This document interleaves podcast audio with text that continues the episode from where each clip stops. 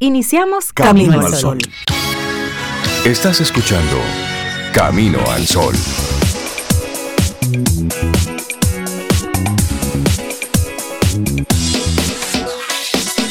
Comienza Camino al Sol. Muy buenos días y bienvenidos a Camino al Sol, arrancando tempranito nuestro programa.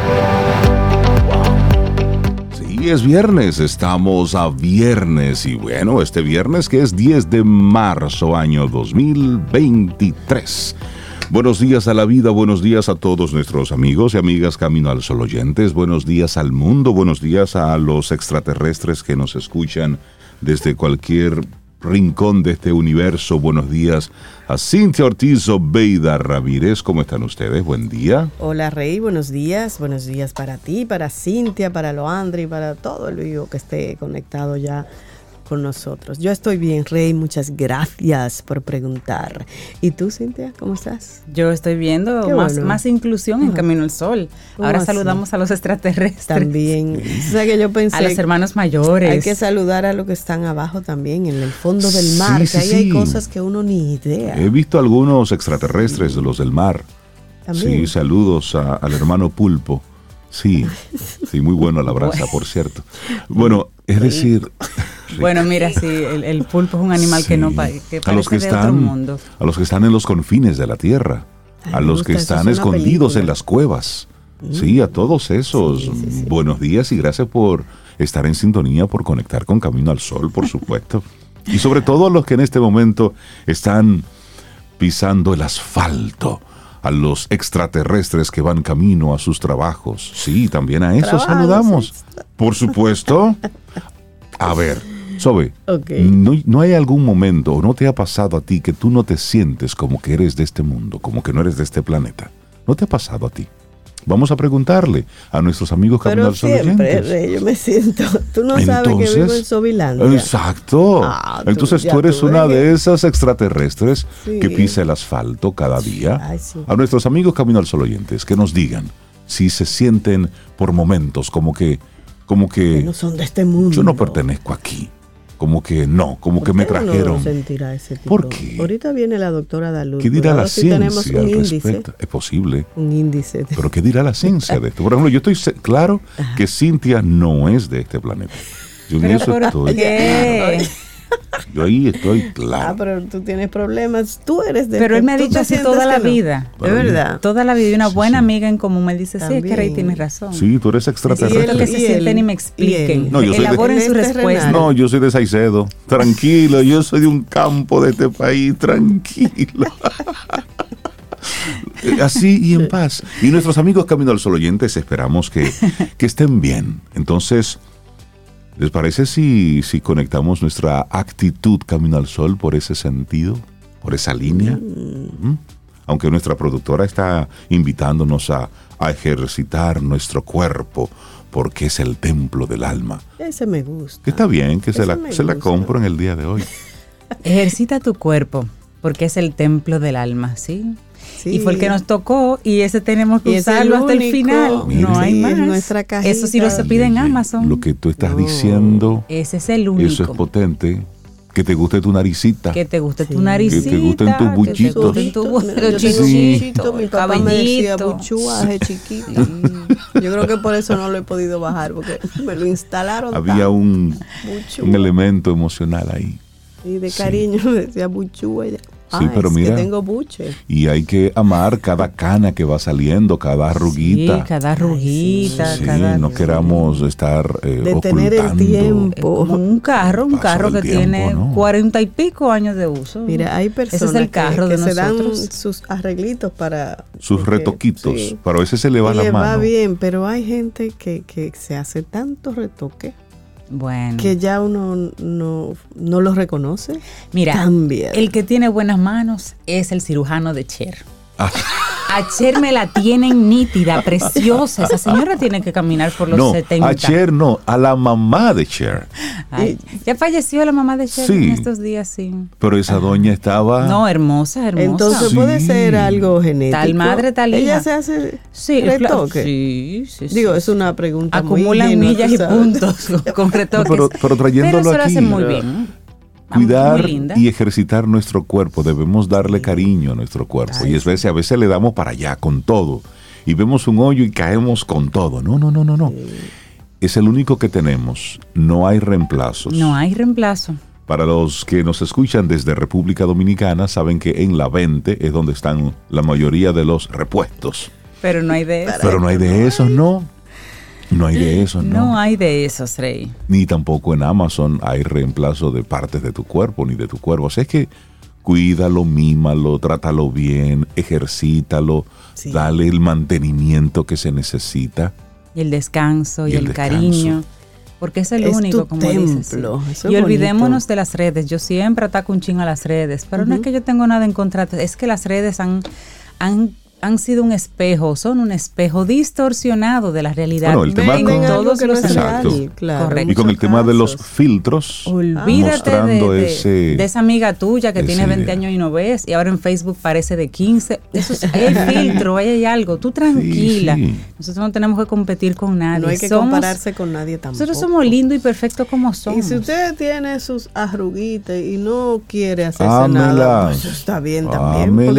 Aparece gente, pero mira, como Margarita Rosa de Francisco ahí. Ajá. Yo me cansé del Botox. No me voy a perder el espectáculo de mi envejecimiento. Me Claro, encantó. Eso está perfecto. Perfecto. Claro. Así Mónica Belushi decía algo así similar hace... Jamie hace- Lee Curtis también. También es envejecer con dignidad. Punto. Es Hay una especie de, de culto a la juventud, a que todo esté duro. No, no, no, no, no, las cosas se ablandan y se se- aflojan. Eso es así. Y está bien. ¿Usted se ha hecho su retoquito? ¿A dónde? ¿Quién? No, pregunto No. yo si alguien Ah, se quiere animar. Usted se ha hecho su retoquito. ¿Y por Digo, qué? si ¿Y se lo ha hecho, si se lo ha hecho, está bien. está Por curiosidad que yo... Pero, Es que eso no Sí, está me mal, es que eso es No. personal. Sí, pero sí, que sí. no sea por presión de otro. O sea, No, porque no, por no. ti, porque tú quieres, pero no por otro. Mira, hoy es un día internacional interesante. Es el Día Internacional de las Juezas. Ah, pero yo tengo Sí. muchas personas que esto- conozco. Y esto es, y esto es muy reciente. En abril del 2021, la Asamblea General de las Naciones Unidas proclamó el 10 de marzo como Día Internacional de las Juezas para rendir ese merecido homenaje a aquellas mujeres que desempeñan el cargo de jueces en los sistemas judiciales de todo el mundo. Así es que nosotros desde Camino al Sol le mandamos así nuestro saludo a todas las, las dominicanas, las juezas dominicanas que están ahí. En Much- todo el territorio Sí, en nacional. todo el territorio. Miren, haciendo un trabajo, Sí, sí, sí. va a sonar esto muy dominicano, pero es con el pecho y la lengua.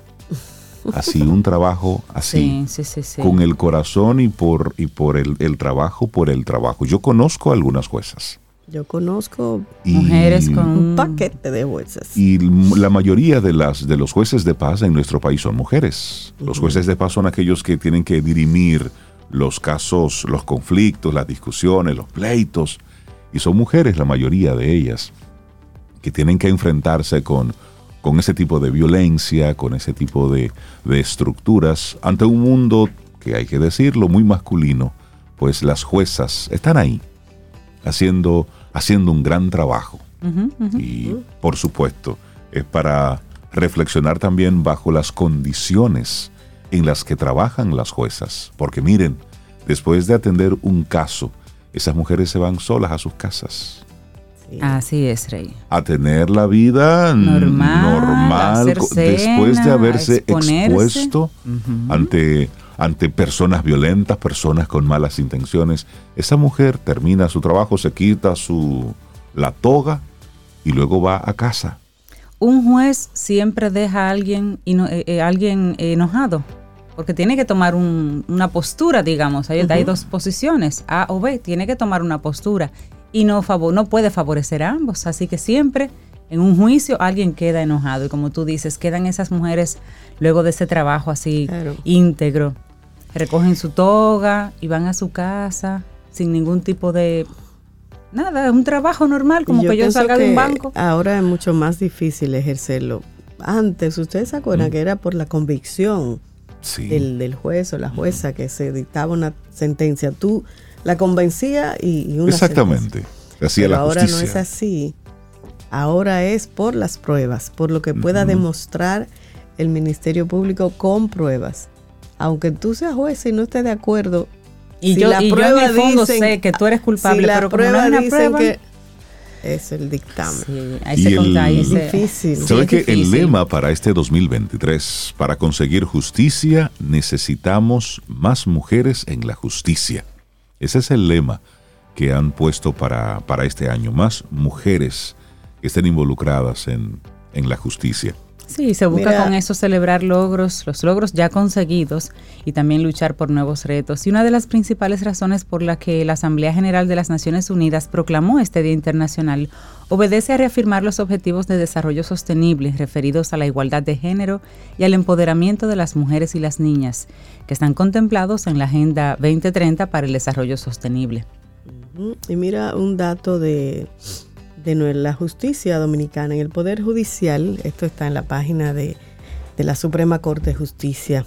El Poder Judicial, el 62% de la población son mujeres.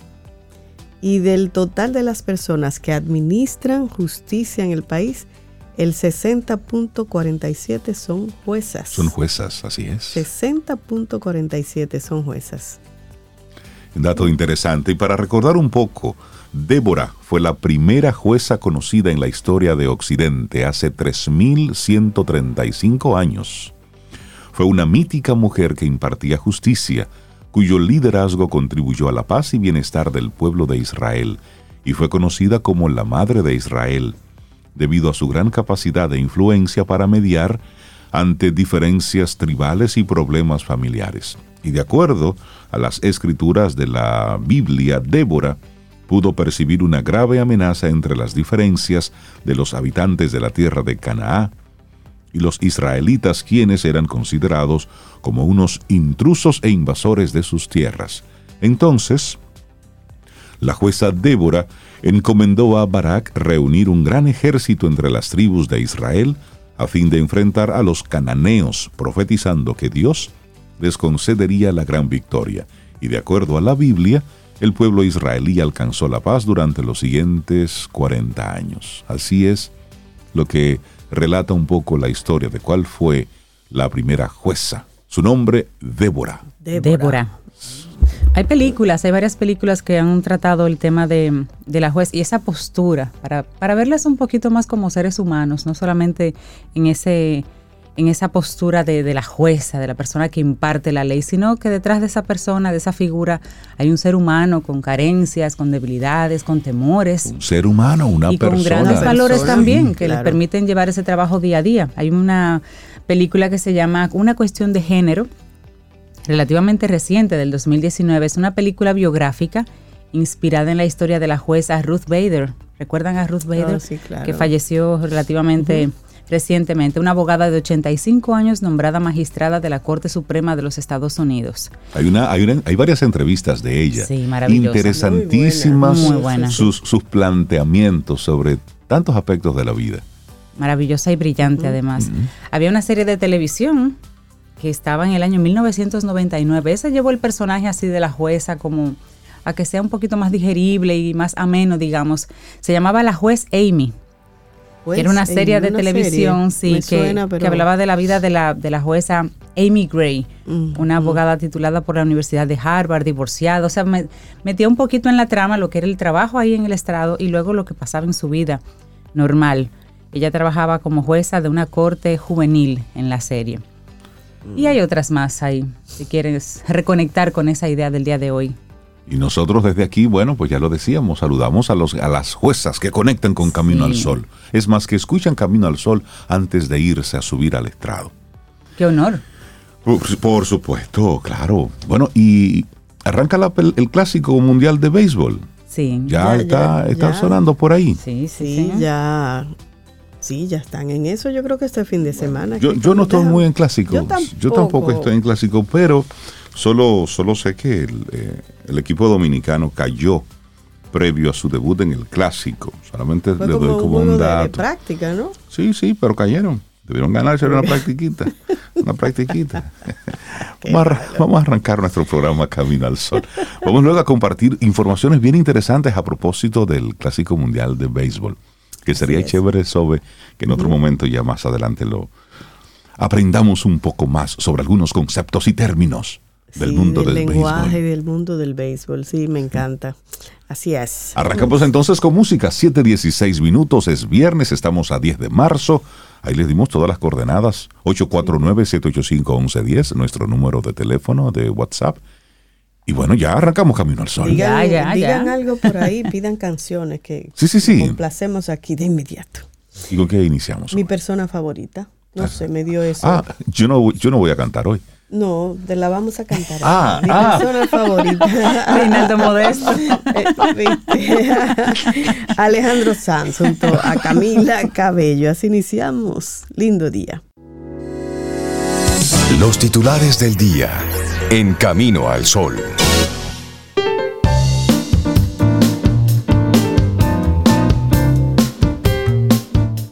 He fallado una y otra vez en mi vida. Por eso he conseguido el éxito. Michael Jordan. Seguimos avanzando en este camino al sol. Te compartimos entonces algunos de los titulares que recoge la prensa. Iniciamos aquí. El presidente Luis Abinader dispuso la suspensión provisional de Luz del Alba Jiménez Ramírez, ex ministra de la Juventud, como vicecónsul en el consulado de la República Dominicana en Barcelona. La disposición está contenida en el decreto 87-23 publicado en las redes sociales por el portavoz de la presidencia Homero Figueroa. Entonces, Pero no la nombraron ayer. No fue ayer que la nombraron. Ella era ministra de la juventud. de la juventud. De la juventud, lo y salió por un escándalo de corrupción. Precisamente Y por eso fue que salió. Y entonces, luego la nombran otra vez. Vicecónsul. Vicecónsul. Allí para para mandarla lejos. enfríe. Barcelona Sí. para mandarla no, lejos. yo creo, yo creo que era que el presidente se lo olvidó. O Se que le le pusieron pasó. ese nombre y a él se le pasó, porque no creo que él vaya a nombrar a una persona que haya sido sacada precisamente de un ministerio Sí, por un caso de corrupción. Alguien quiere hasta ayudarla que eso mucho. se investigue. Alguien quiere ayudarla.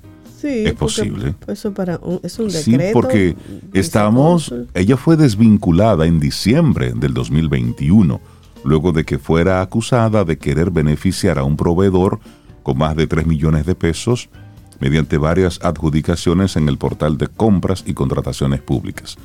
Salió un escándalo, a ella la retiran de ahí, imaginamos que eso está en investigación, pero hasta ahora no sabemos de ningún tipo de descargo o de que se haya desmentido. Entonces, esta, este nuevo nombramiento como vicecónsul, pues llamó precisamente la atención.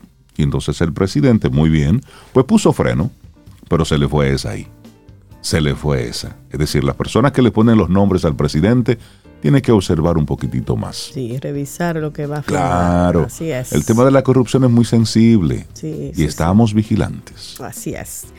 Bueno, Inspección Técnica Vehicular aumentará gastos a propietarios de vehículos. Para un carro del 2017 hacia abajo, el costo para placa y revisión sería de unos 3.300 pesos. Desde los triciclos hasta los vehículos pesados deberán someterse a la revisión dependiendo del año de fabricación y con una tarifa promedio de 1.843 pesos por la revisión técnica vehicular, más el gasto por corrección de las fallas detectadas y el pago de marbete para poder cir- circular, los propietarios de carros con fabricación hasta el 2017 tendrían que disponer de más de 3.300 pesos cada año Alguien para cumplir con la ley beneficiando. 63-17. Alguien quiere beneficiarse de todo esto porque hicieron los números. ¿Cuántos millones de vehículos son? Los accidentes de tanto, tránsito por no son tanto. por desperfectos. Yo no, No he hecho ningún parece, estudio, es una no opinión muy personal, pero a mí no me parece. No, la Pues, mayoría la son por forma- imprudencia. Hay, muchos- hay muchos carros Sí. que necesitan la inspección, incluso que necesitan estar pero fuera. los que Exacto. pero los Fuera. que necesitan estar fuera en su mayoría por desperfectos son los del transporte del público. transporte público, Aquella correcto. persona que hace su esfuerzo y se compra su carrito. Así es. Lo hace- mantiene porque sabe que ese es su, es- es su vida, es su Bueno, medio de los números. Le doy un poquito más de números. La tarifa aumentaría si la fabricación del vehículo es superior al 2017 y en el caso de los autobuses, que es un contrasentido, Porque mientras el vehículo está Es más, más nuevo, nuevo, se supone que está en mejor. ¿Entiendes? Eso, tiene- eso está raro. Un dinero que se están buscando. Bueno, Ay, en el ay. caso de los autobuses, la revisión técnica sería de 3 mil pesos, más otros 3 mil del marbete o el derecho a circulación. Un camión volteo pagará de revisión 2.500 pesos, mientras que una máquina pesada pagaría 3.300 pesos. Y la revisión de una motocicleta costaría 600 pesos, según la factura propuesta hasta ahora. Y eso tampoco incluye el derecho de circulación o el marbete, como se le conoce. Esos precios no incluyen el marbete. ¿qué, irá, qué, qué diría el, el No, eso chat no- GPT no sobre lo que quieren hacer aquí con el tema del transporte?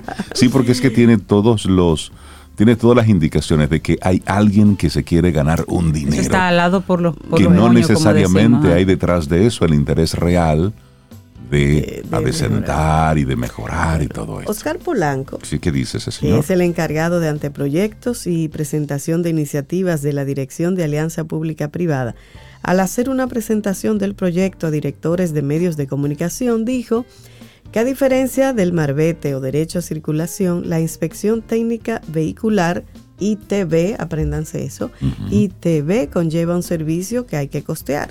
También. Debe existir una tarifa mínima que no sea un exceso muy alto. El Intran es que va a definir la tarifa y el modelo económico y se puede llegar a un acuerdo con la rentabilidad y el pago. Y el director del Instituto dijo. Nacional de Tránsito y Transporte Detente sobre, Terrestre. detente sobre, detente. Es que dijiste rentabilidad, se le fue. Te lo voy- ah, Es que dijo, se puede No, llegar a un acuerdo con la rentabilidad y el pago. Claro, debe existir una tarifa mínima que no sea un exceso muy alto. El Intran es que va a definir la tarifa y el modelo económico. Y se puede llegar a un acuerdo con la rentabilidad y el pago. ¿Quién dice ese? Te voy a repetirle. Oscar Polanco, encargado de anteproyectos y presentación de iniciativas de la Dirección de Alianza Público-Privada. Ok. Y una vez al año vamos a revisar los vehículos. Ya yo me imagino el cuello Sí. de botella físico de todos los vehículos que se están revisando. Ahora, Quien no revisó y simplemente. O sea, yo y lo- mira, toma 10 pesos ahí, Cintia. Hazte Y la vista gorda que, tengo que ya tú un farol revisaste. quemado. El, el sistema debe, debe funcionar No. por, de, manera correcta desde el Estado. Eso es seguridad nacional. Por ejemplo, aquí dice Hugo Veras, y te voy a robar sobre No, no, eso no, un poco, porque dice, al final todo esto, cuando la gente lo entienda, dará muchos beneficios. Pongo un ejemplo. Para vender el carro tengo que reparar, invertir 5 mil pesos. Ya ahí tengo un primer filtro del beneficio para el que está comprando y para el que vende. ¿Cuál es el beneficio? No lo entendí. Creo que esto hay que es usar. importante. Es importante hacerlo. y es necesario. yo pienso que esas revisiones necesario. son necesarias. Aquí hay vehículos rodando en la calle que, que tú dices, pero. Pero vuelvo y se repito, tienen que poner qué condiciones. Los vehículos que en peor condiciones están son los del transporte Y le han dado mucho dinero. y le, y le y le han, han sustituido las flotillas. Entonces es eso. A veces queremos simplemente látigo para el que tiene un vehículo privado. Y cuando tú ves que un vehículo del año tiene que pagar más por marbete, por placa, cuando debería ser lo contrario, porque ese Cuando vehículo pagando se un impuesto por ese vehículo, está pagando más de Por seguro, supuesto, donde tú emite menos emisiones de carbono y de todo al medio y ambiente. pagaste una primera placa Carísima. altísima. Entonces, o sea, ¿cuánto más Eso hay que, hay que seguirlo respirando, ¿eh? Hay que seguirlo respirando. Otra, otra información. Sí, vamos a cambiar de tema. Bueno, se advierte que el alza salarial del 19% provocaría o podría provocar despidos y aumento de la informalidad en MIPIMES. El salario mínimo más alto cubriría el 96.15% de la canasta familiar del estrato más bajo. La aplicación del 19% de aumento al salario mínimo del sector privado no sectorizado, aprobado anteayer por el Comité Nacional de Salarios, podría provocar despidos e incrementar la informalidad en las micro, pequeñas y medianas empresas en la República Dominicana. Esta advertencia la hizo ayer el presidente de la Confederación Dominicana de la Micro, Pequeña y Mediana Empresa, el señor Luis Miura, quien estuvo presente en un encuentro precisamente con el Consejo Nacional de Salarios. Consideramos que tenemos que solicitar al Ministerio de Trabajo la conformación de una mesa permanente para discutir los temas del sector, del sector MIPIMES específicamente, y seguir con la propuesta de discutir en el Comité Nacional de Salarios por separado el tarifario de las MIPIMES. Apuntó que no es posible que una microempresa tenga un salario mayor que zona franca y hoteles y restaurantes. Gabriel del Río, secretario general de la Confederación Autónoma Sindical Clasista, recordó que ya hubo una reclasificación de las empresas en el 2021 y las las MIPIMES tienen salarios diferidos. No creo que haya problemas de despido, porque con el mismo sector empleador ya lo logramos, una demanda de ellos, hacer un salario diferido. Abogó porque no se registren despidos injustificados y aseguró que todas las empresas, sin importar su tamaño, han tenido grandes beneficios. Recordamos que actualmente, por ejemplo, según la categoría de empresa, el salario vigente es para las empresas grandes, el mínimo, salario mínimo, es 21 mil pesos. Medianas, 19 mil 250, pequeñas, 12 mil 900 y microempresas, 11 mil 900. La propuesta para que comience el primero de abril es que pase de 21 a 24 mil 150, de 19 mil 250 a 22 mil 138 de 12.900 a 14.835 y de 11.900 a 13.685, quedando pendiente todavía para el primero de febrero de 2024 otro pequeño reajuste. Lo que ellos abogan es precisamente que es muy grande la diferencia, digamos, porque cuando se hace un aumento de salarios, no solamente se aumenta nominalmente el salario, o sea, ahí se afecta tesorería, lo que va a la FP, o sea, el incremento es mayor y lo que dicen es que una empresa pequeña, una micro, no necesariamente puede asumirlo y que tal vez se impulsaría, es un tal vez, me diciendo todavía que un tal vez se impulsarían despidos para poder ellos entonces manejar esos números en sus empresas. A partir de abril 2023, los empleados que cobran 21 mil pesos, por ejemplo, es el, es el cambio más grande pasarían a cobrar 24.150. Y el, el, cambio e, es importante para las empresas. Es decir, por supuesto, mejores salarios es importante, pero también hay que ver la otra parte. ¿Quién paga los salarios? No, y yo, yo preferiría, pero ya eso muy personal, mejores condiciones, porque el salario tiene sus bemoles. A ti te aumentan el salario y fácil tú pasas de un renglón a otro superior. De una categoría a otra. Para impuestos. Entonces, realmente se convierte a veces en una reducción. En una reducción, porque pagas un más. aumento real. Cierto. Entonces, mejor condiciones, qué sé yo, beneficios colaterales, que combustible, que la flota, que te, tú sabes, que ahí se siente e impacta más en la persona. Pero como eso es algo individual de cada empresa, no, y es un costo para las empresas. Claro. Cambiemos ahora de tema. Agentes policiales adscritos a la División Especial de Investigación de Delitos Transnacionales. Oigan lo que ocuparon. Un fusil, dos silenciadores, una mira telescópica, un bípode, así como 13.708 cápsulas de distintos calibres y pertrechos militares. Todo eso estaba dentro de un tanque enviado desde Estados Unidos con destino a una mujer residente en la provincia Santiago Rodríguez.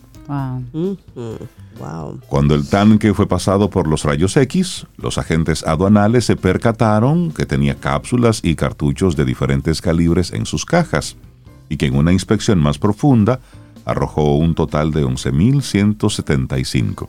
Entonces, una vez en el lugar, las autoridades fueron recibidos por la señora, se reserva la identidad, por supuesto, quien hizo entrega del tanque que contenía 3.000 cápsulas calibre 9 milímetros, 2.725 cartuchos calibre 12 milímetros y 5.450 cápsulas calibre 22 milímetros. Entonces, eso es lo que pasa. Y sabía la señora de que ese tanque llegaba a nombre de, a lo mejor una tía de alguien que ni se enteró que venía eso ese es, nombre. Eso es un tema, porque estamos hablando de miras telescópicas. Pero alguien no, no, revisa eso antes sí, de precisamente por eso. Ah, bueno, antes de salir. Antes de salir. Parece que no.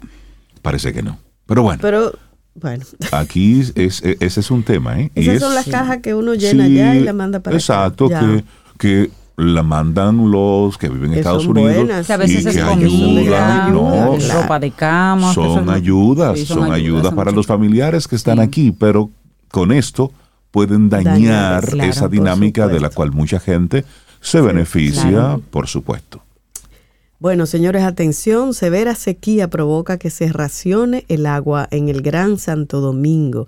La ausencia de lluvias en las cuencas que llenan los principales acueductos que suplen agua a la capital ha obligado a la Corporación de Acueductos y Alcantarillados de Santo Domingo, la CAS, a establecer un plan de racionalización del líquido que implicará cambios en la cantidad de días en los que se brindará el servicio a la ciudadanía.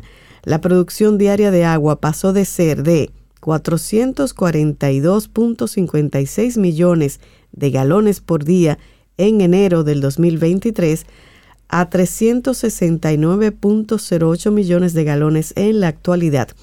Y eso significa una disminución de 73.48 millones de galones de agua, o sea, un 16.6% menos. El ingeniero Luis Salcedo del área de operaciones de la CAS anunció que esa institución ha decidido reprogramar los días en que se distribuye el agua, lo que reducirá para muchos barrios el tiempo de servicio. ¿Y cuáles son esos barrios? Atención, los más afectados serán quienes reciben agua de los acueductos Duey e Isamana, los Alcarrizos, Pedro Brand, Pantoja y los Girasoles, también del acueducto Jaina, y serán afectados los residentes de Herrera y parte del Distrito Nacional. Del acueducto Isabela tocará a Cuesta Hermosa, Cuesta Brava, Puerta de Hierro, Perantuen, El Totumo, el barrio 23 de Pantoja y La Hondonada, entre otros. Le van a racional, bueno, nos van a, A racionalizar. racionar. Momentos de usar el agua de forma más consciente. Sí, Así claro. es. Y Onamed dice que hay pocas posibilidades de lluvia. Todavía O sea, que viene no Semana. Santa, hay mucho sol. Ahora, luego Ah. de ahí, esperamos la lluvia con ansias. Mire, deberían ser mimados como héroes, pero los bomberos dominicanos van a arribar este fin de semana a su Día Nacional en medio de muchas precariedades que van desde salarios muy bajos, falta de equipos, hasta diversas situaciones que les dificultan vivir y ofrecer sus servicios con dignidad. Al igual que ha ocurrido por décadas, el mayor anhelo de los más de 3.600 hombres y mujeres que ejercen este oficio en 180 cuerpos de bomberos que existen en el país, ellos quieren que se concretice una reforma que establezca mejores condiciones para operar. Carencias como la falta de seguro médico, que afecta a la mayoría de sus miembros, y de seguro de vida y planes de pensiones que no tienen ninguno de los bomberos dominicanos, señores, esto se suma además a los salarios que van de 5 a 10 mil pesos. Los bomberos dominicanos. 5 a, a 10 mil pesos. Por irse a fajar con Valle Nuevo, con cualquier edificio que se esté quemando. De 5 a 10 mil pesos sin ningún tipo de seguro ni condiciones para... Eso es, eso es voluntariado. ¿eh? Eso, Eso da es- vergüenza.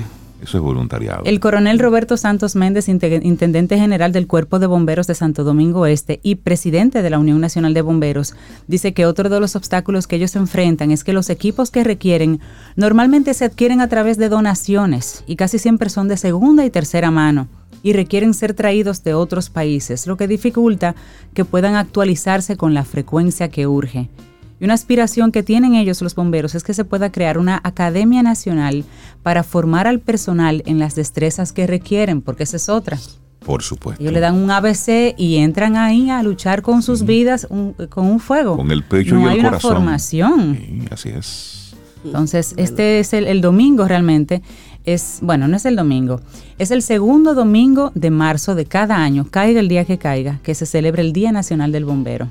Bueno, y, desde el año 1954. y ya cerramos esto así rapidito con, con una, una información. Ayer el eh, José María Cabral, Ay, eh, el cineasta, fue y se bañó con un botellón de agua frente a medio ambiente por allá. ¿Y por qué? como una forma de De protestar, protestar. precisamente por, para hacer un poco de conciencia. Y él, recordemos que tiene un documental que es Tumba y Quema. Lo puso, está gratuito, disponible. A través de las redes de Camino al Sol lo vamos a compartir. Porque es, es un grito, es un llamado a la atención de los incendios forestales en República Dominicana, porque las zonas donde se está quemando, las zonas que más están sufriendo esos embates es donde precisamente nace el agua. Claro. Entonces eso debemos cuidarlo. Sí, ese, ese documental es un llamado a la atención. Y José María lo que hace con esta acción es un poco llamar la atención de forma, de forma jocosa, pero algo muy serio. Su planteamiento, eh, ayer lo estuve viendo, su planteamiento muy serio es para ocuparnos, no solamente para verlo como algo aislado, es crear conciencia. Y cerramos también con la información de que el gobernante chino Xi Jinping obtuvo, hoy viernes, él ganó un tercer periodo de cinco años en la presidencia Ganó. de China, encaminándose a permanecer en el poder por el resto de su vida. Ganó 3.000 personas ahí y vida. nadie se atrevió a votar en contra. 2.952 votos a favor y cero en contra. Por ahí estará sentado por el resto de su vida. Un Cerramos ratito. este momentito de informaciones. Bueno, no que otro comentario aquí en Camino al Sol. Ay, Dios.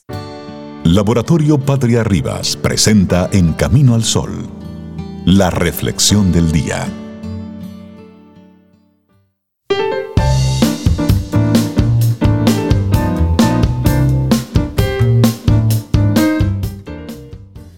La adversidad hace que algunas personas se rompan y que otras rompan récords.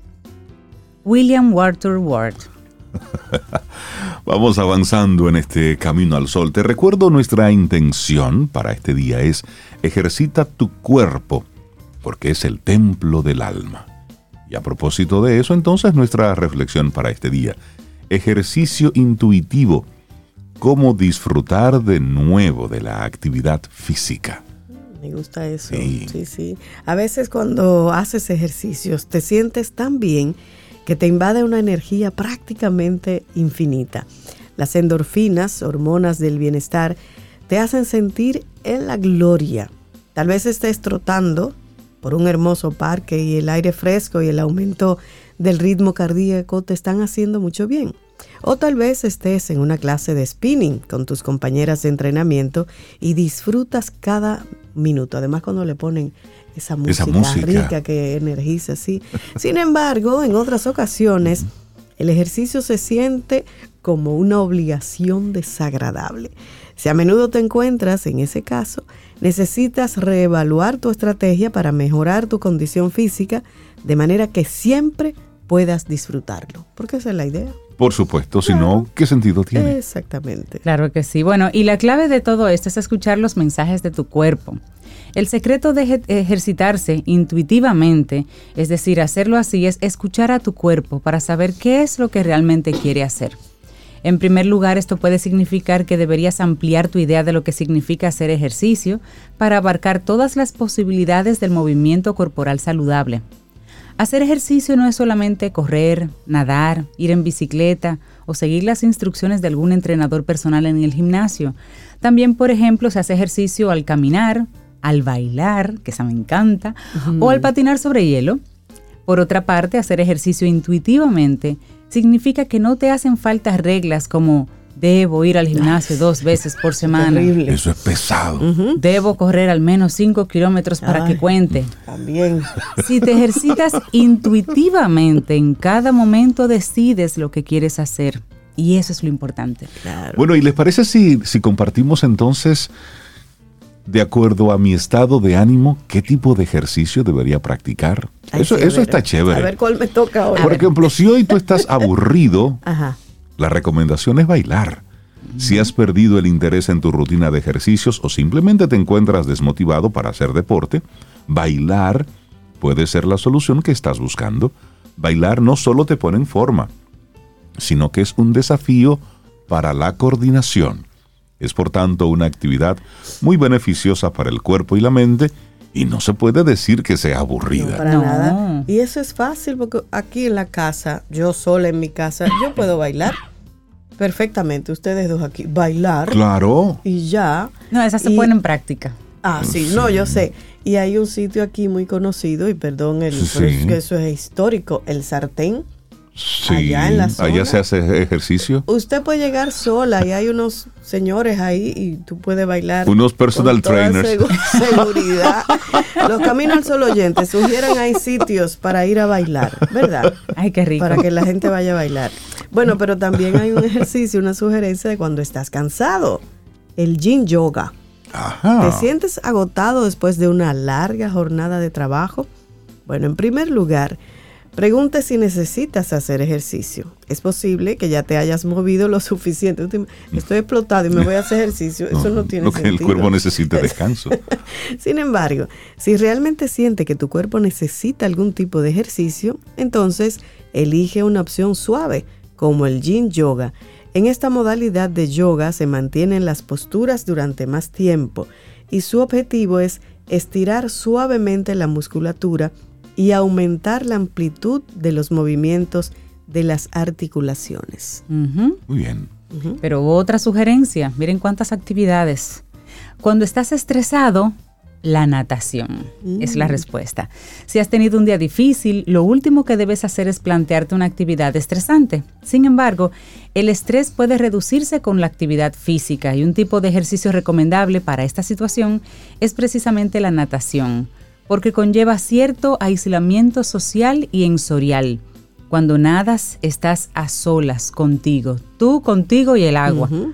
Puedes practicarlo como si fuera también una forma de meditación y relajación. Para mí el mejor ejercicio que hay. Y si te sientes medio lento, Ah. si estás hoy así como que, bueno, bla, necesitas intervalos de alta intensidad. A, ve- a veces te sientes que vas como, como en cámara lenta. Tus reflejos no, están, en forma. en forma.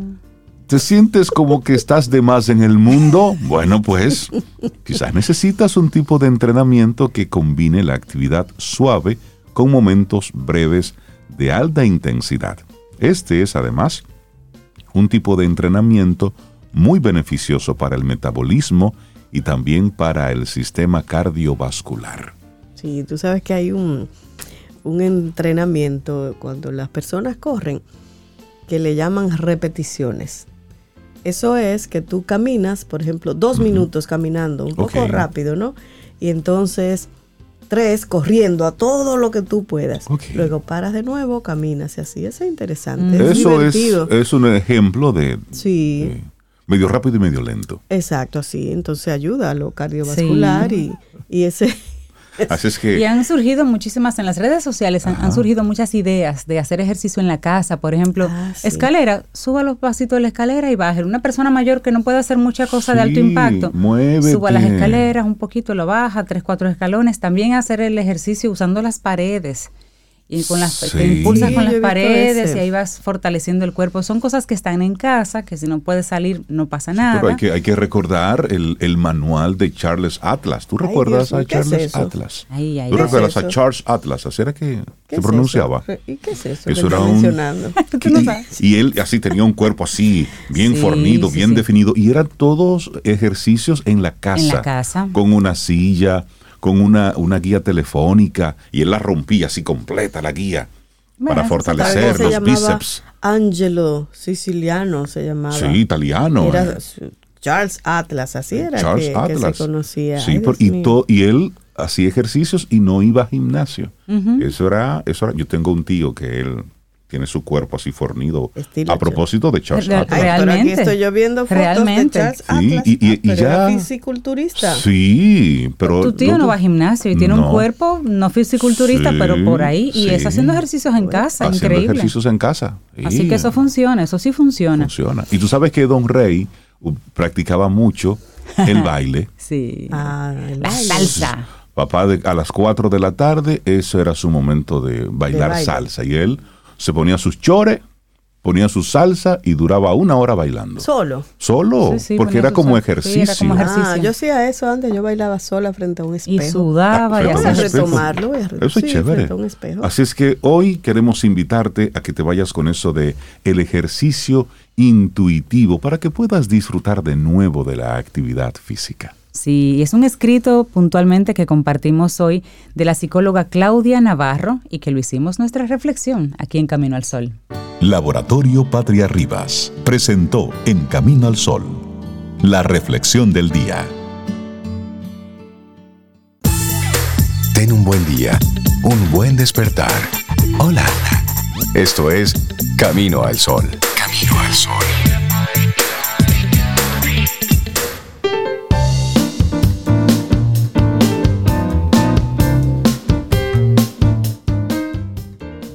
No importa cuán despacio vayas mientras sigas en constante movimiento. Confucio. Por eso es que decían, Confucio confunde a la gente. No, ese estaba clarísimo. Seguimos avanzando en este camino al sol. Muchísimas gracias por conectar con nosotros y le damos los buenos días y la bienvenida a Dalul Ordey, licenciada en psicología, doctora en neurociencia cognitiva aplicada y bueno, colaboradora de Camino al Sol. Y siempre nos toca esos temas tan, tan, tan interesantes. Dalul, buenos días y bienvenida de nuevo. Buenos días, ¿cómo están todos? Estamos Muy contenta viendo que vamos avanzando a paso seguro y veloz. Sí, vamos Ah, ahí el año, sí. a paso de vencedores. Claro, viene llegando el mes más lindo del año. Claro. Ya me ¿verdad que sí? imagino. Abril. Estas abrilianas. ¿Sabes así? Ya me imagino. bueno, pues Dalul, hoy vamos a hablar de la neuromodulación no invasiva.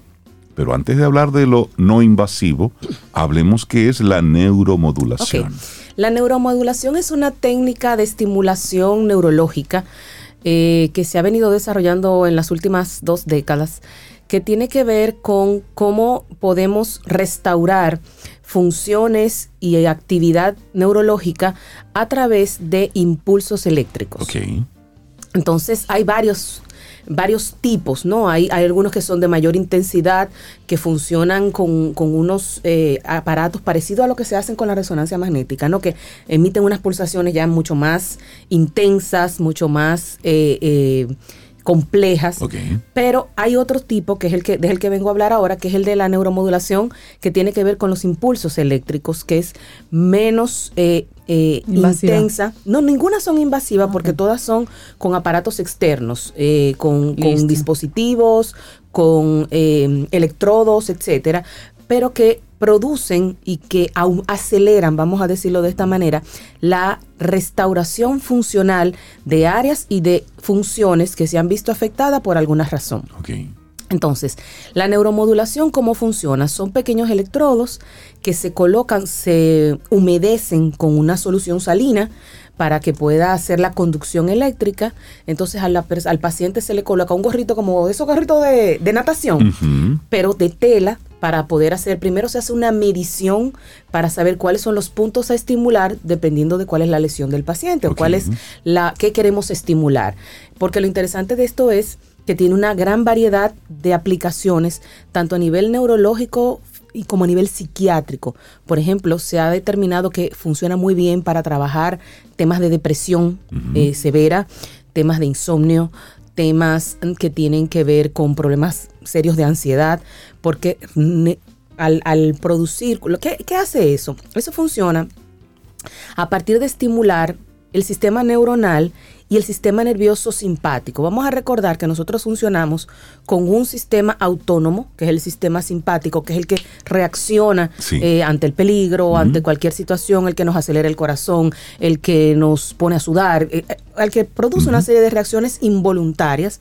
Y hay un sistema parasimpático, que es el que eh, contrarresta esas reacciones. Entonces, el- el- la neuromodulación funciona con ese sistema autónomo que a veces se activa, o que a veces no, que siempre se activa sin que nosotros podamos controlarlo. Entonces, eso nos ayuda a regular esa función, por ejemplo, asociado a la ansiedad, al estrés, a esos procesos que son reacciones fisiológicas que vienen dados como parte de lo que la persona va viviendo, sintiendo, pensando, pero que se trabaja de manera conjunta. La neuromodulación no solamente se trabaja eh, eh, el, el proceso de estimulación como tal, sino que generalmente va acompañada de un proceso terapéutico. Si es, por ejemplo, para personas que han tenido accidentes cerebrovasculares, pues se trabaja toda la rehabilitación cognitiva tradicional con software, con ejercicios manuales y además con la neuromodulación de manera que haya un impacto mayor en la funcionalidad del sistema para empezar entonces un proceso de recuperación. Y hay una ventana de tiempo, Dalul, para poder hacer esa intervención. Por ejemplo, si la persona le pasa, yo tengo que tener un tiempo específico en el que esa intervención con la neuromodulación modulación puede funcionar o pasado un tiempo quizás no funciona. Siempre, mientras más cercano al evento se empiece la estimulación de cualquier naturaleza va a ser más efectivo. Porque de manera natural, cuando hay algún, alguna alteración sistemática del sistema nervioso, valga la redundancia, el sistema adquiere, desarrolla un nivel de plasticidad alto para poder reorganizarse y para poder recuperarse de manera eh, natural. Entonces, el, esa ventana de aprovechar ese tiempo de alto nivel de plasticidad que desarrolla el propio sistema como, como una manera compensatoria, es importante aprovecharlo. Sí, entonces los primeros, yo te diría que los seis primeros meses eh, eh, son mm, cruciales para garantizar una mejor y más pronta recuperación, que no significa que no funcione después, pero el proceso va a ser más lento y probablemente va a llevar un poco más de tiempo. Y tú mencionaste, eh, Dalul, eh, el caso de un accidente cerebrovascular, pero ¿en qué otro contexto pudiera ser beneficioso la neuromodulación? Sí, mira, por ejemplo, para temas de ataxia, la ataxia es un, un trastorno motor que tiene que ver con la falta de equilibrio, la debilidad muscular, etcétera. Entonces, como les decía, como actúa también a nivel del sistema nervioso autónomo, ¿qué va a hacer el, el neuromodulador? Va a empezar a trabajar la, el tono muscular y una serie de elementos que van a ayudar a la persona, obviamente conjuntamente con una terapia física, a poder recuperar su movilidad, su equilibrio, su tono muscular y otros elementos para, para, para poder eh, tener un mejor nivel de recuperación. Pero, por ejemplo, el que tenga un accidente cerebrovascular, sabemos que hay zonas de las, del cerebro que se dañan, que se afectan. Entonces, eh, lo que hace la rehabilitación cognitiva eh, regular es que a través de intervención terapéutica va reconectando esos circuitos neuronales a través de ejercicios, de actividades, de, em, softwares especializados para trabajar cierto tipo de actividades. Entonces eso lo que hace es agrega, le agrega un acelerador a ese proceso de reorganización sistémica de los circuitos neuronales, porque diciéndolo de un, término sencillo, estimula, excita las neuronas para que ah, empiecen a funcionar. Muchos de los trastornos, por ejemplo, se han hecho intervenciones muy interesantes con personas con autismo, porque activa ciertas áreas que por naturaleza, que por el propio desarrollo del trastorno, no están muy activas y que entonces ayudan a eh, regular cierto tipo de conductas, de intervenciones, de interacciones del paciente. Obviamente, esto no es una técnica que se usa solo para sola siempre debe ir acompañado de un proceso paralelo de rehabilitación cognitiva, de psicoterapia, dependiendo de la naturaleza de lo que le suceda al paciente. Estamos hablando con Dalul Ordey, hoy la neuromodulación no invasiva. Dalul, contraindicaciones? ¿Dónde no se utiliza? exactamente. Bueno, no se utiliza, por ejemplo, con personas que tengan eh, convulsiones, que sean personas con algún tipo de trastorno convulsivo, con personas que tengan algún dispositivo metálico en su cuerpo, este, marcapasos, eh, tornillos, etcétera, ¿no? Eh, cualquier tipo de elemento metálico. Es decir, cualquier persona que ya haya pasado por el Darío Contreras, por la parte de los motores, ninguno de ellos aplica. no aplique. Pero luego, fuera de ese tipo de restricciones, salvo que haya alguna contraindicación por alguna condición especial, es, es posible que cualquier persona acceda. Edad. A, partir de qué edad puede ser aplicado esto? De cualquier edad. Y lo interesante es que, como te decía, ahorita le explicaba, lo que se hace es que se, el cerebro, para su estudio y para todo, está dividido en zonas. Hay una serie de zonas, o la zona 1, la zona 5, la zona tal. Entonces, cada esos protocolos, porque son unos protocolos que ya se han elaborado, que se han estudiado por muchos años, te dicen, ok, para trabajar la depresión, entonces lo que decía, se le pone su gorrito, se hace la medición con un centímetro de eso como que usan las modistas, para tú milimetrar los puntos donde tú vas a poner los electrodos y ya tiene, ya hay un protocolo que te dice, bueno, para una persona con un proceso de depresión se colocan estos electrodos en tales puntos y se, y se, y se, y se da un, tiempo de pulsaciones a tal eh, cantidad de decibeles o de, o de, de decibeles, no, porque decibeles del sonido, de, no recuerdo cuál es la medida, La medida de la- eh, de hertz, De la energía. de energía. No, no recuerdo ahora cuál es la medida, se me, se me fue. ¿Y por qué tiempo y por qué velocidad? Porque las pulsaciones tienen una, un- una velocidad. Hay un, un intervalo de tiempo mayor o menor entre una pulsación y otra.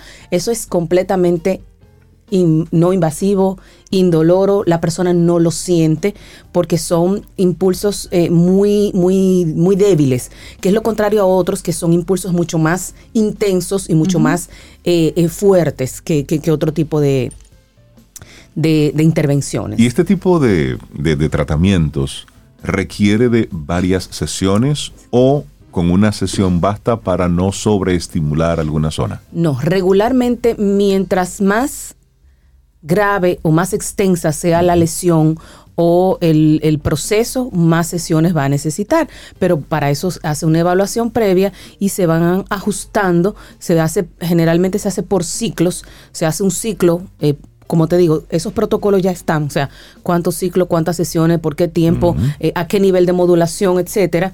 Y eh, luego que eso pasa, entonces se vuelve a hacer una evaluación y se, y se va haciendo un monitoreo permanente de cómo va la evolución del paciente.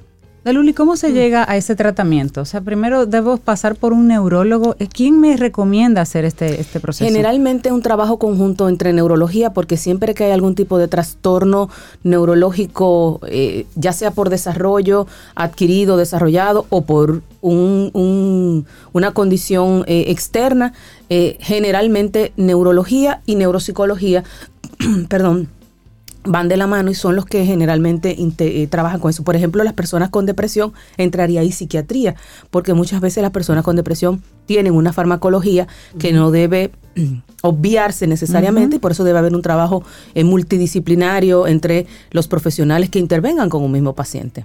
En nuestro país, ¿qué tan generalizada está esa práctica? Es decir, ¿los neurólogos están muy conectados con esto o todavía hay algún tipo de... Mira, que yo sepa, todavía aquí no hay mucho, eh, muchos, es- muchos espacios donde eso se haga. Ok. Eh, yo traigo aquí porque nosotros vamos a empezar a trabajar con eso. y, y ya estamos entrenándonos con, con todo el equipo para, para poder eh, empezar con esas intervenciones, porque lo interesante de esto es que tú puedes lograr mejores resultados en menos tiempo y que perduran a largo plazo, porque tú el cambio lo produces a nivel sistémico. No es un, no es un, no es algo que va a pasar en un momento y va a pasar y tú vas a tener que toda la vida seguir en ese tratamiento. Excelente. No, no pasa.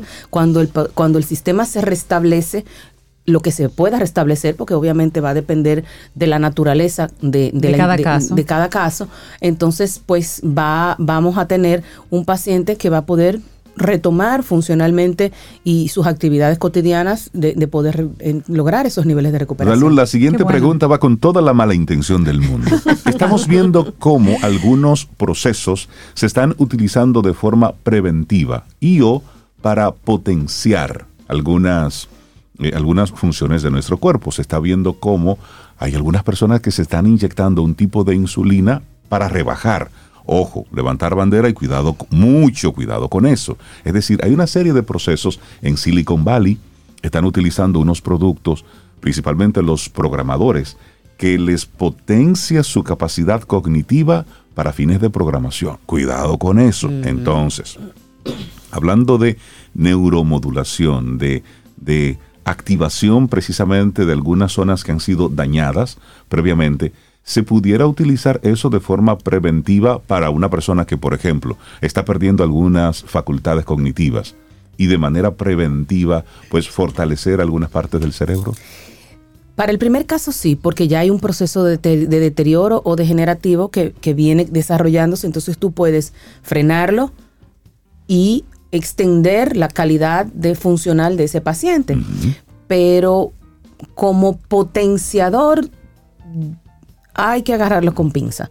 Yo creo que para, para potenciar y para, y para prevención, si no hay ningún proceso en desarrollo, lo ideal es utilizar los métodos más tradicionales, softwares, eh, ejercicios manuales, actividades que el paciente pueda hacer para que de manera natural pueda ir trabajando su proceso. No significa que no venga eventualmente algún, algún tema, pero por ahora el tema es para recuperar, restablecer y rehabilitar pacientes con algún tipo de condición que así lo requiera. Entonces esto lo vamos a tener próximamente disponible en nuestro país. Así es, lo vamos a tener allá en el neurotraining, así que cualquier información, cualquier eh, cita para poder empaparse un poco más, se pueden comunicar con nosotros al 809-532-1992. Excelente. Dalul Ordey, neuromodulación no invasiva. Me gusta, me Fue el gusta. tema que nos Sí, compartiste hoy. Muchísimas gracias. Eso está chévere. Sí, Ojalá sí, uno sí. nunca necesitarlo, pero si lo necesitáramos, Ya lo tenemos. ya que lo tenemos aquí. Así es. Dalul, excelente es. día. Muchísimas Muchas gracias. gracias, abrazo. Tomémonos un café. Disfrutemos nuestra mañana con Rey, Cintia, Soveida, en camino al sol.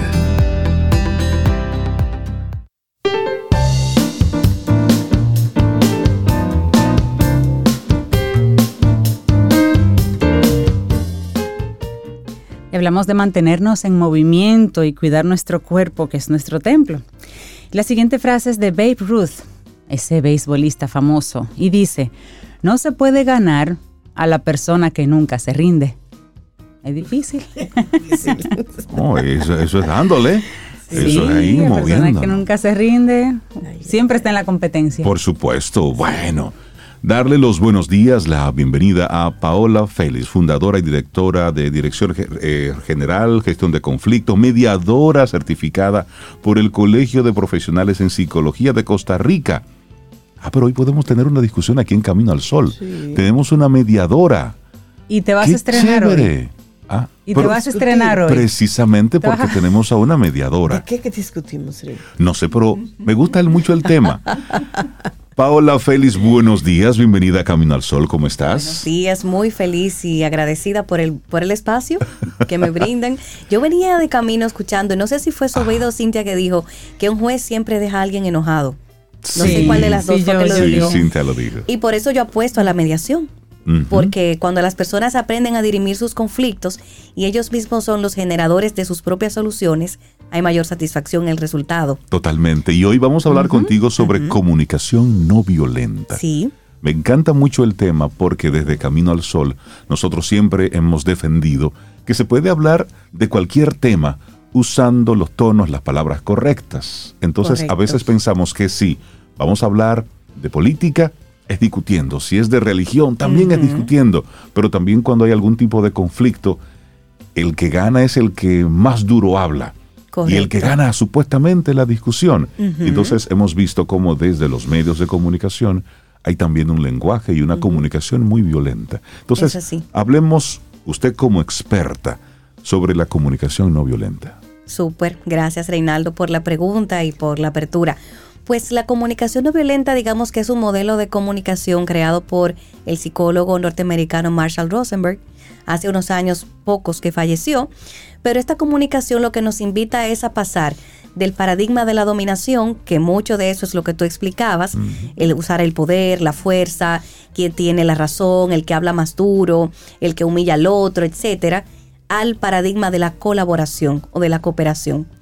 Y también nos invita a la comunicación no violenta a conectar, conectar desde las necesidades humanas, tanto las mías como las del otro, de manera que yo pueda conectar antes de buscar solución, conectar antes de dar un sermón, conectar antes de recomendar. Y cuando hablamos del paradigma de la dominación, por ejemplo, hablamos de este, este pensamiento bien o mal. Somos muy rápidos para decir, Sobeida, lo hiciste mal. Cintia, lo hiciste bien. No soy quien para juzgar si está bien o mal. Lo que yo tengo que mirar desde la comunicación no violenta es qué necesidad humana tú estabas tratando de satisfacer cuando hiciste una u otra cosa. Porque desde ese tipo de comunicación lo que vemos es que detrás de cada acción humana hay una necesidad que yo quiero satisfacer. Por ejemplo, si yo visito a mi mamá, quiero satisfacer una necesidad de amor. Si yo llamo a Cintia y resulta que ella es una gran amiga para contarle un problema grande que me acaba de pasar, es, tengo una necesidad de apoyo, una necesidad de comunicación. Si me voy temprano a casa, tal vez necesito descanso. Entonces, eh, desde este tipo de comunicación, todo lo que hacemos está movido por las necesidades humanas. Y lo que él dice de, en relación a los conflictos es que el conflicto es una crisis de imaginación. Cuando Interesante. Uy, interesante. eso parece casi un boche. Esa, esa. Sí. Usted lo que tiene falta de imaginación para Sí. resolver ese problema. Porque, ¿qué sucede? Hay múltiples estrategias para nosotros satisfacer nuestras necesidades. Por ejemplo, una persona que tiene necesidad de respeto y pertenencia y contribución puede volverse médico, puede volverse político o puede volverse guerrillero. Es lo mismo, solamente lo que cambia es el enfoque. Lo que cambia es la estrategia que utilizamos. Entonces, el conflicto radica, el conflicto nace cuando tú y yo no encontramos formas, estrategias para que tus necesidades y las mías estén satisfechas, porque las necesidades humanas, según Marshall Rosenberg, nunca están contrapuestas, todas caben dentro de este espacio humano, no hay unas que sean más importantes que otras, sino que tenemos que empezar a convivir desde estrategias que incluyan las necesidades de todas y todos. Por Me ejemplo, encanta esa, esa, ese punto de vista. Todos Sí. cabemos, todo lo que queremos, todos cabe Cabe. en la situación. Lo que hay es que acomodarlo, digamos. Sí, porque al final Claro, no me todos gusta. queremos lo mismo. Correcto. Y a veces es ahí donde nos perdemos, eh, perdemos la misma perspectiva. Cuando hablamos de comunicación no violenta, hay personas que tienen de forma natural un lenguaje violento y se comunican siempre de manera violenta, por las razones que sea. Es como que andan siempre con el fusil al hombro, que cada y a vez veces que ni se dan llegan... cuenta. no. Ahí va la pregunta precisamente. ¿Cómo, ¿Cómo lidiar en casos así? Es decir, cuando siempre ahí llega tal o cual persona, sabemos que viene ya un conflicto. Es la persona que tú no quieres que llegue, porque es el, desbar- el que desbarata los grupos. ¿Cómo lidiar con una persona así? Es complejo. Eh, La comunicación no violenta también te invita a actuar desde la conexión contigo mismo. Entonces, si tu necesidad es de tranquilidad, de paz, y la forma en la que esa persona se conduce no te ayuda a satisfacer esa necesidad, tú tienes todo el derecho de hacerte a un lado y de no entablar una relación con esa persona. De hecho, él habla del uso protector de la fuerza. Cuando un niño va a cruzar la calle buscando una pelota, tenemos Que alarlo. que Con alarlo. fuerza, Mm. claro. Utilizar la fuerza. Si tu vida está en peligro, utilizar la fuerza, pero para protegerte. Y de alguna manera podemos protegernos de esas personas que consideramos, aunque desde la comunicación no violenta no debemos juzgar ni etiquetar, lo voy a hacer tóxicas. Ok. O sea que de pronto utilizar estrategias que satisfagan nuestra necesidad de paz, de tranquilidad, y si es una opción ya no entablar relación con esa persona, pues Sí, porque llega un, punto en la conversación que, mi querido, ¿y qué es lo que te pasa? Ya eso no funciona, porque siempre tienen esa, esa actitud y siempre su comunicación es violenta. Y también ver qué necesidad tiene esa persona. Tiene una necesidad de ser vista, tiene una necesidad de inclusión, tiene una necesidad de ser escuchada. ¿Qué quiere? También Marsha Rosenberg nos invita a ver qué hay detrás de esa actitud. Más que juzgarla, por ejemplo, ay, fulano siempre quiere brillar. Bueno, pero ¿qué hace él? Él te invita a hacer eh, los cuatro pasos de la comunicación no violenta. Él te invita primero a hacer una observación de lo que ha acontecido. En vez de yo decir, fulano es un parlanchín, yo puedo decir, bueno, fulano tomó un turno hace 20 minutos y todavía yo no he tenido y no la ha hecho la oportunidad. pregunta.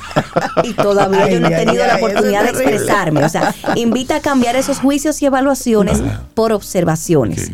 Porque tan pronto yo realizo un juicio o Sí. etiqueto, estoy apartándome Sí, de ti. estás porque calificando. se pierde la conexión. Claro. Hago una observación mejor. Correctamente. Tengo que hacer primero una observación. Ese es el primer paso. El segundo paso me interesa esto. El segundo paso es expresar qué necesidad humana no satisfecha hay O identificarla. o identificarla. Expresar un sentimiento y cerramos con una petición. Muy bien. Pongo un ejemplo.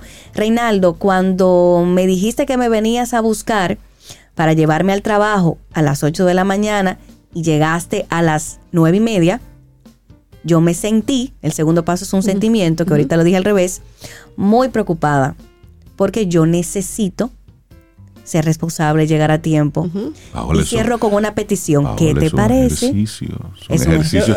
Es un ejercicio de Vamos mira, último, porque volvemos al paradigma de la dominación, Sí. de usar el poder, la fuerza, la humillación, el, el amenaza. Ay, yo te puedo decir, Y la, Reinaldo, tú y la eres un petición de ese ejercicio, por ejemplo. Yo, la petición sería, Reinaldo, ¿qué te parece si cuando tú pienses que no vas a llegar a tiempo, me avisas Claro. con un tiempo prudencial, prudente, para yo poder Resolver Y- y- buscar un plan B? Paola, y se lo Correcto. decimos así. Es decir, Sí, como en ese tono así. No, Sí. Paola está aquí en este espacio Tal de cual. paz. Tal Pero cual.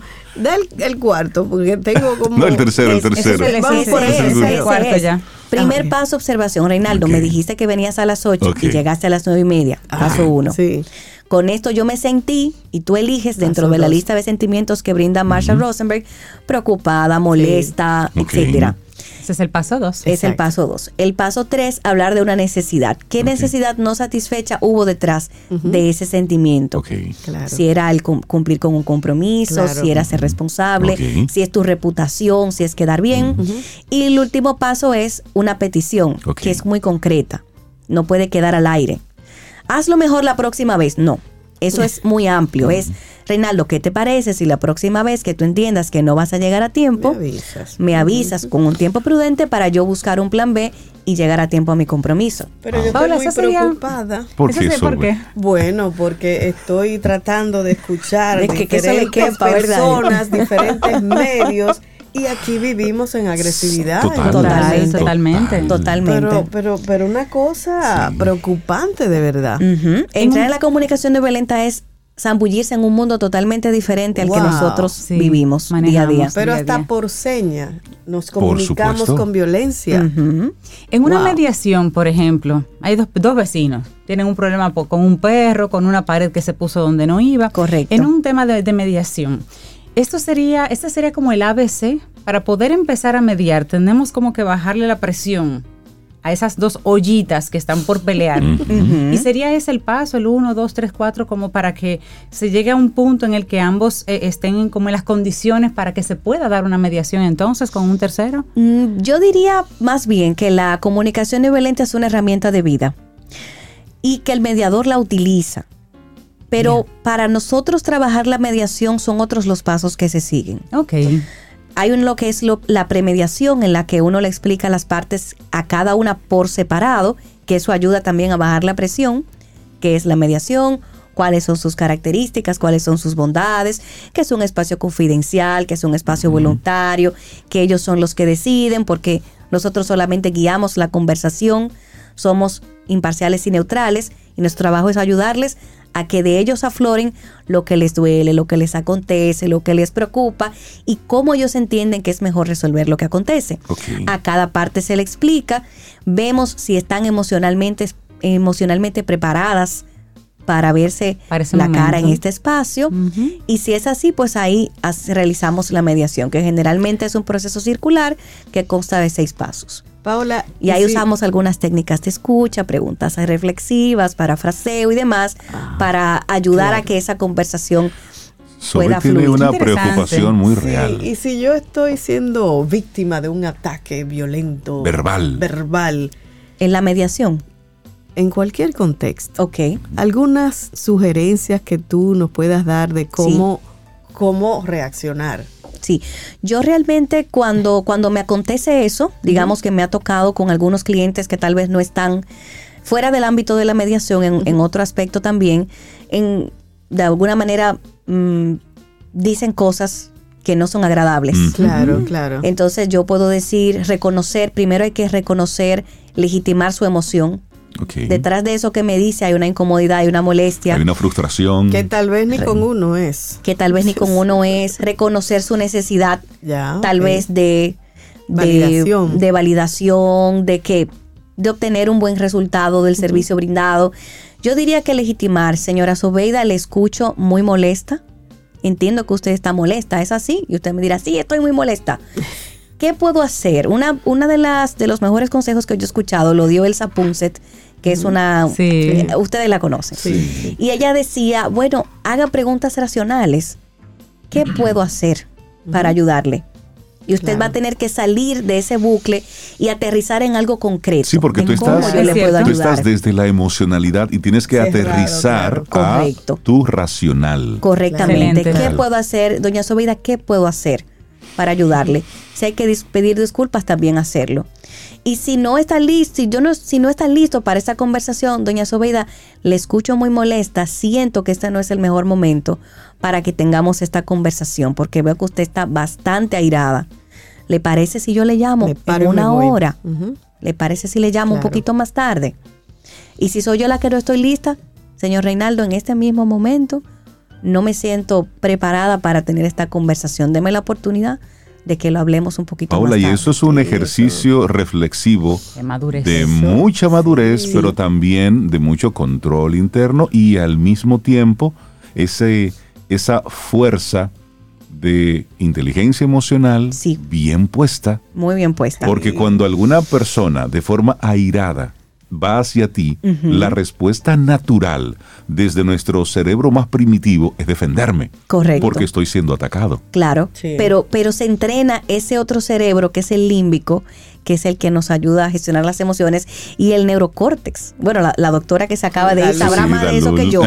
Pero eh, de verdad que le digo que es un ejercicio en el día a día y uno se va entrenando y uno lo va intencionalmente. O sea, yo me levanto todos los días y digo, Paola, tienes que ser una persona no violenta. Ese es mi mantra. Paola no violenta, Félix. hacer lo mejor que puedo. A veces uno como humano que es, pues erra. No hay que pero, gente que te provoca. Claro. Sí, pero, Paola, pero bueno, entonces, uno hace lo mejor que sí. puede. Hagamos lo siguiente, Paola. Si hay personas en conflicto, familiares, hermanos, ¿dónde entra tu trabajo como, como mediadora certificada? En cualquier conflicto en el que las partes sientan que necesitan ayuda. Por Es decir, ejemplo, un proceso nosotros tres no nos ponemos de acuerdo. Llámate a Paola. Por favor, Paola. Paola, Correcto. ven acá. Hermanos danos una con mano. una herencia, parejas que no se ponen de acuerdo para una separación, divorcio. Correcto. Temas vecinales, temas, laborales, cualquier conflicto humano que de pronto yo entienda que es mediable y conciliable y que las partes están en la intención de colaborar para buscar una solución y que solo necesitan mi empujón, ahí estaré. ¿Cómo puede la gente conectar contigo? Bueno, puede hacerlo a través de mi página web que es www.mediacion.org, también a través de mi Instagram arroba gestión de conflictos. Buenísimo. Y mi teléfono puedo dar Por favor. Claro, Por sí. supuesto. 809-995-5188. Ahí me encuentran y estoy para servirles. Y no solo hago mediación, imparto talleres in-house para empresas y demás en ámbitos de gestión de conflictos. Ah, buenísimo, Y de comunicación no violenta y demás. O sea que cuentan Excelente. conmigo Te vamos también. a extender otra invitación, Paula, para que hablemos específicamente de la mediación Ay, y los sí. pasos Qué y todo eso y dónde eso se, se utiliza más. Buenísimo. Así que, Paula, muchas gracias. Gracias, Siempre a ustedes, por estar Cintia, aquí. Sobeida y. Reinaldo. Un que placer. tengas un excelente día. Igualmente. Muchísimas gracias. Tomémonos un café. Disfrutemos nuestra mañana con Rey, Cintia, Soveida, en camino al sol.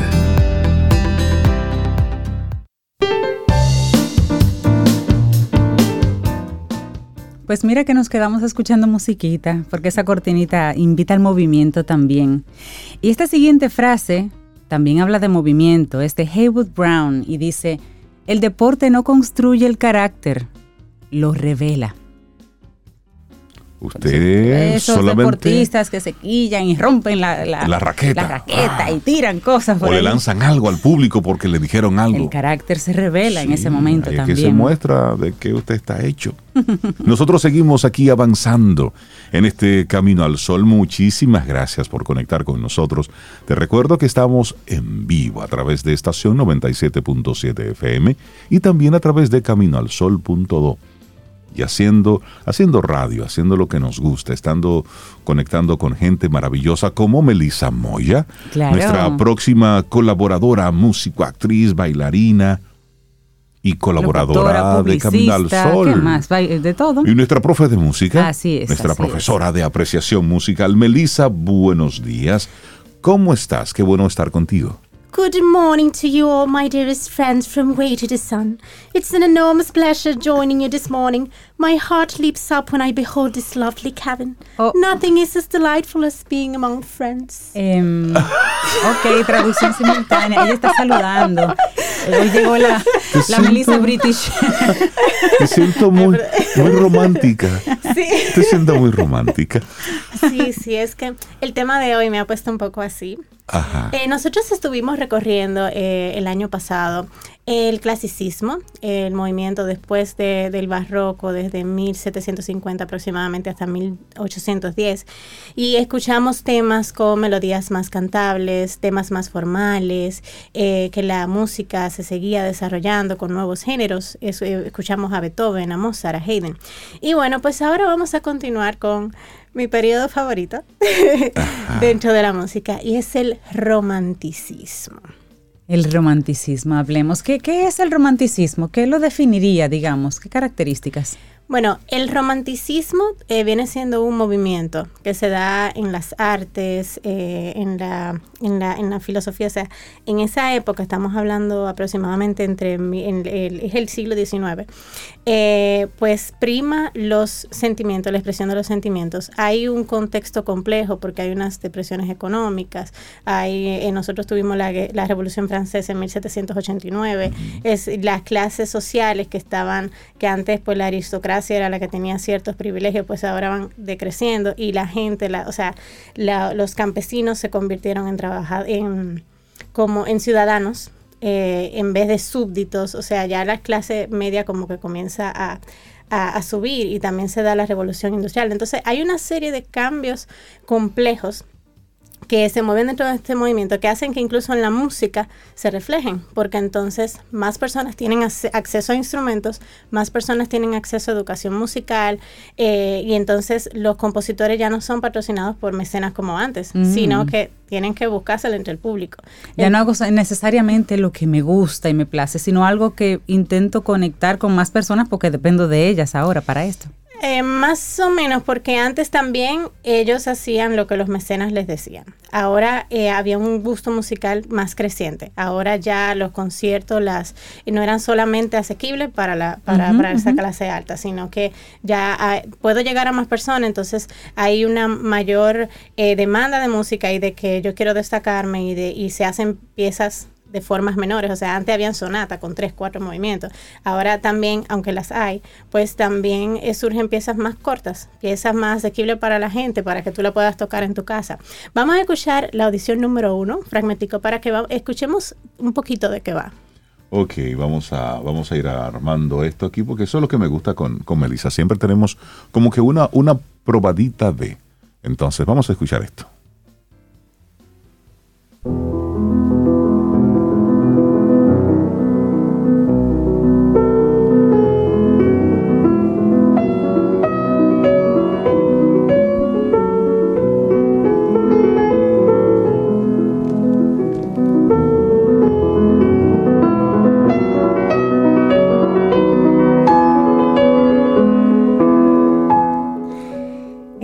Las canciones sin palabras de Félix Mendelssohn, una de las... Nada que ver con un merengue sin letra. Nada que ver con un merengue sin letra.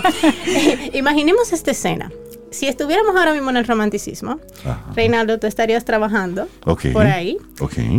Eh, ustedes tienen una persona que trabaja en la casa, entonces Cintia no está haciendo quehaceres domésticos, pero ella tampoco está trabajando. Ella está, en casa bordando, estudiando leyendo. violín. Ok. y tú le tienes un profesor que viene varias horas a la semana a enseñarle Ok. violín. Y yo estoy fuera de la casa. Ajá. Y luego tú vienes porque tú también sabes tocar piano y tú acompañas en el piano a ella. Y tu hija no está estudiando cine, tu hija está aquí también estudiando piano. Y ustedes hacen piezas a cuatro manos juntos y Ah, tienen eh, Qué lindo, eventos qué sociales. linda esa lindo. fotografía, esa imagen. Bueno, relativamente. sí, eh, pasa por ejemplo con las mujeres eh, en esta época, bueno, las clases ya más bajas, pues sí tenemos eh, niños y mujeres con frecuencia que están trabajando. Pero en fábricas y eso, pero también eh, ya las mujeres, por ejemplo, de clase media, que en, en, en- si en tu casa hay, bueno, en sus casas habían eh, sirvientes y demás, pues ellas no se ocupaban con los quehaceres, sino que ellas hacían otras prácticas artísticas, como bordar, como la música. Recordemos que todavía en esta sociedad eh, hay mucha opresión eh, eh, a, a la mujer en ese sentido. Y, por ejemplo, es visto como un atractivo que tú sepas tocar un instrumento. Se dan pianistas también virtuosas, pero no son tan destacadas, por ejemplo, Chopin, que es eh, un, un pianista virtuoso y compositor bastante destacado de la época. Tenemos también Paganini en el violín. Y bueno, vamos a escuchar ahora un fragmentico de la número 2.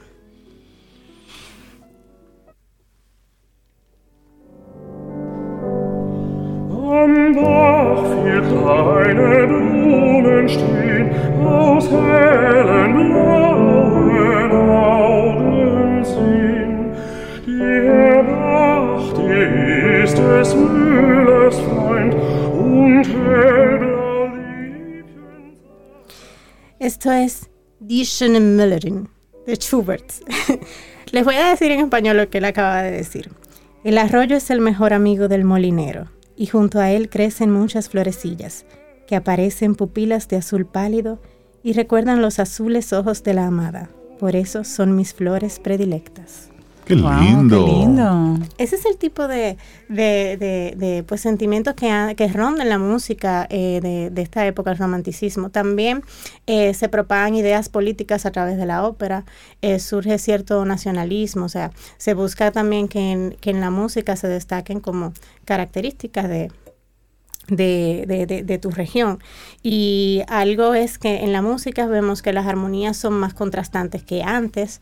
Eh, a eso hay mucho, se le da mucho a la fantasía, hay mucho retardando. Si podemos escuchar, por ejemplo, la número 3, que eh, vamos a, y, y- y escuchen, cuando escuchen música romántica, fíjense en esto, el tiempo no es tan métrico, sino que hay, a veces retarda.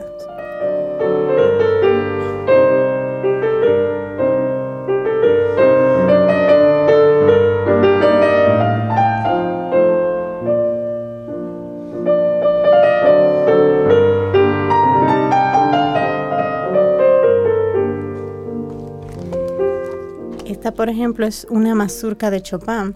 eh, y nosotros pudimos escuchar cómo eh, en el tema hay veces como que la velocidad acelera y luego vuelve, ah, y como que descansa. Y la dinámica sube un poco más fuerte, luego más suave. Este tipo de contrastes y dinámicas. Y también hay un contraste interesante. Cuando tú escuchas este tipo de música, tú tiendes a bajar revoluciones. Ujú.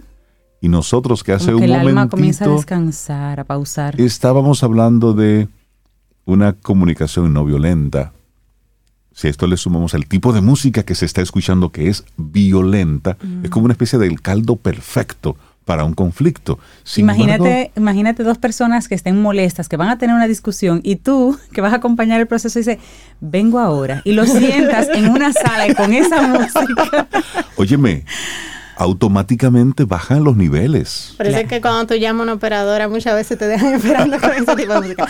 No, pero mira No, que... Hay una realidad ahí. Qué interesante que tú mencionas eso, porque algo que pasaba, o sea, en ese periodo es que la, o sea, habían, es un periodo donde todavía se dan muchas guerras, o sea, se acaba de salir de guerras, eh, el fin de las guerras napo- napoleónicas, por ejemplo, y hay cierta eh, depresión, cierta violencia en el mundo, y la casa es un refugio para la gente. Entonces la música le sirve a la gente para concentrarse, o sea, para ocupar su tiempo, incluso en la, en la, las, porque se urgen muchas fábricas, personas que se van a trabajar, por ejemplo, esas, a esas fábricas y tienen como más eh, tiempo luego de las jornadas laborables, ese tiempo libre, o sea, la música toma parte en la diversión de las personas y ocupa la mente de las personas. Totalmente. Sí, sí. Entonces, Vamos a escuchar ahora la pieza número 4. ujú, ¿Te correcto. parece? Sí, claro que sí. Es Home Sweet Home de Henry Bishop.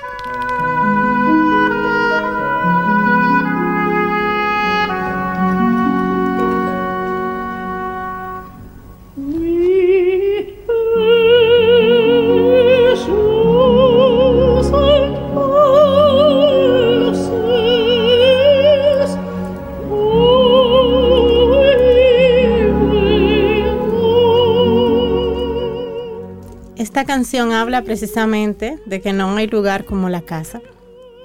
Y, bueno, pues en el romanticismo es un movimiento muy amplio. Nosotros vamos a tener eh, pues algunos episodios donde vamos a enfocar puntos específicos. Una de las cosas que el piano aquí tiene muchas más posibilidades eh, y también se desarrollan como hay pues una, como se dio una revolución industrial eh, se desarrollan más instrumentos que son más asequibles eh, también. Eh, se pueden fabricar más instrumentos a menor tiempo y en menor costo y eso hace que también la gente pueda. Sí, sí. adquirirlos. Y bueno, pues eh, nos vamos. Esto es Année de Pele- Pèlerinage de Liszt. Vayan anotando Eso- pues, eso- toda esa eso- música eso maravillosa. te calma de que te calma. Eso está lindo eso. Lindo.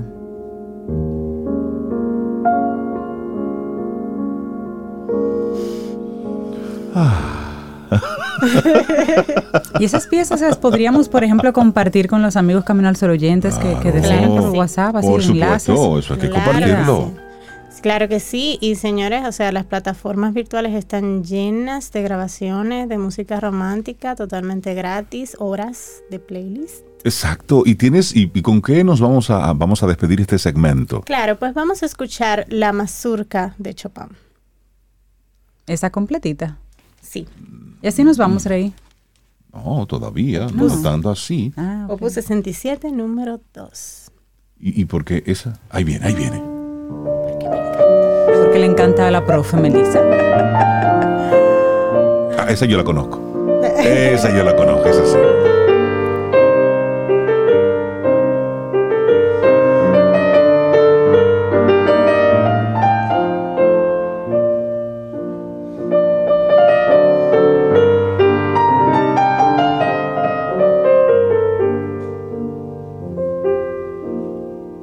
Melissa Moya, de esta forma despedimos tu segmento. Gracias por habernos traído esto del romanticismo aquí a Camino al Sol. Muchísimas gracias. La gente que quiera tomar clases de piano contigo, clases de canto, ¿cómo se pone en contacto? Eh, bueno, pues me pueden conseguir a través de mis redes, en mi Instagram, arroba melisamoya a, también por correo melisamoya a, arroba gmail.com, melisa con doble S. Que tengas un excelente día. Oye, ¿cómo le Gracias. bajaste así la, la revolución Que tengas buen fin de semana. Gracias. Y así llegamos al final de nuestro programa Camino al Sol por este día. Señores, que tengamos un buen fin de semana. Sí. Vamos a disfrutar la vida con todo, con todo lo que trae. Entonces, el próximo lunes, si el universo sigue conspirando, si usted quiere y si nosotros estamos aquí, entonces tendremos un nuevo Camino al Sol. De eso se trata y así esperamos. Así que nos reencontramos el lunes 13 de marzo. Así es, nos vamos con Ivette Cepeda de Cuba. Esto es Préstame tu color. Que tengamos un precioso día y muy buen fin de semana. Hasta el lunes. Y esperamos que hayas disfrutado del contenido del día de hoy. Recuerda nuestras vías para mantenernos en contacto. Hola arroba caminoalsol.do. Visita nuestra web y amplía más de nuestro contenido. Caminoalsol.do Hasta una próxima edición. y pásala bien.